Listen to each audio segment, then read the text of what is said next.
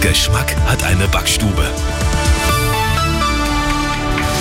Grüß Gott, es ist 15 Uhr, die Nachrichten mit Cora Weidner. Zuerst das Wichtigste aus München und der Region. Das hat es in dieser Tarifrunde so noch nicht gegeben. Einen Warnstreik in einer psychiatrischen Klinik. Die Gewerkschaft Verdi hat morgen und übermorgen unter anderem das Isa-Amper-Klinikum in Haar im Landkreis München zum Streik aufgerufen. Arabella München-Reporterin Clarissa Kahl. Kliniksprecher Lütteke sagt, dass vor allem Pflegekräfte und Verwaltungsmitarbeiter dazu aufgerufen sind, aber auch Psychologen und Therapeuten. Der Gewerkschaft Verdi ist es aber wichtig, dass die Versorgung der Patienten in jedem Fall gewährleistet bleibt.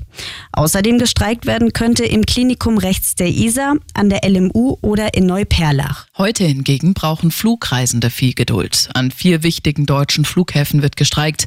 München ist nur indirekt betroffen.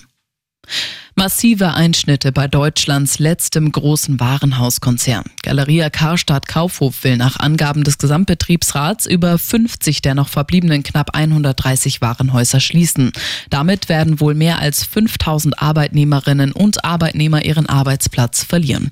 Galeria hatte Ende Oktober zum zweiten Mal Rettung in einem Schutzschirmverfahren gesucht. Zu einem kilometerlangen Stau ist es am Morgen an der Grenze zu Österreich gekommen, wegen der Blockabfertigung. Auf fast 30 Kilometern haben sich Lastwagen auf der A93 bis in die Nähe von Rosenheim zurückgestaut.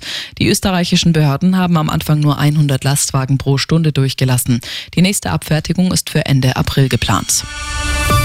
Und das ist sonst noch los in München und der Region.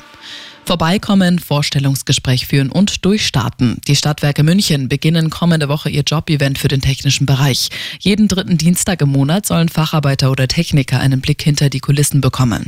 Aber auch Berufsanfänger und Quereinsteiger sind willkommen. Kommende Woche Dienstag findet das erste Event in der Zentrale in Moser statt. Und Lebensretter für einen Betrunkenen war ein Taxifahrer vermutlich in Olching. Er war am Samstagmorgen im Taxi eingeschlafen und nicht mehr wach zu kriegen. Daraufhin ist der Taxifahrer zur Polizei gefahren, die hat den Notarzt gerufen. Mit einer Alkoholvergiftung ist der junge Mann ins Olchinger Krankenhaus gekommen. Immer gut informiert, das Update für München und die Region wieder um halb vier und jetzt der zuverlässige Verkehrsservice mit Andi Karg. Hallo liebe Autofahrer.